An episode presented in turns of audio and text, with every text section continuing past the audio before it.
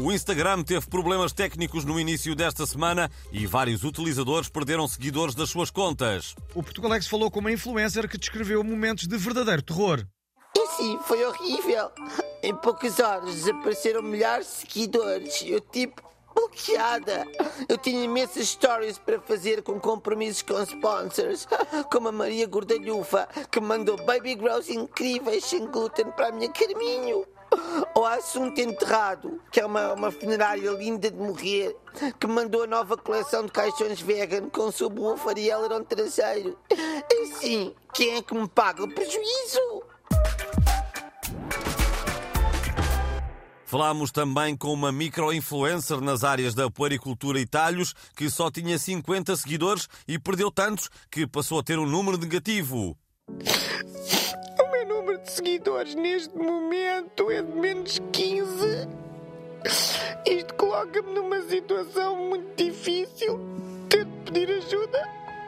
Se alguém puder transferir seguidores para a minha conta, nem que seja só um ou dois, eu, eu, eu vou ficar muito agradecida. Temos de ser umas para as outras. Beijocas da Popicas. O Portugalex entrou também em contato com o Sexbot, que se sente discriminado por ter sido banido do Instagram e lançou algumas questões fundamentais. Vamos realmente ignorar o facto de eu ser a mulher mais bonita do mundo? Porque todo mundo se tranca no banheiro depois de assistir meu vídeo. Alguém me ajuda a secar minhas calcinhas, por favor?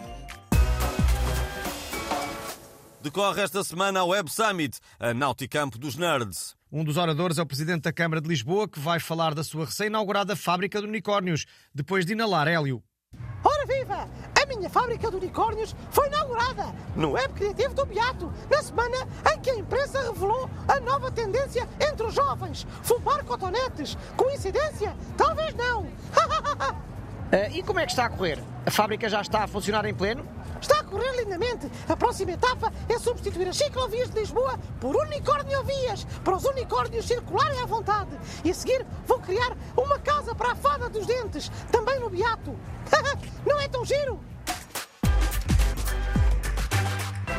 E porque hoje é Dia Mundial da Sanduíche, fechamos com um minuto de silêncio por todos aqueles que dizem sand como singular de sandes e tenny como singular de ténis.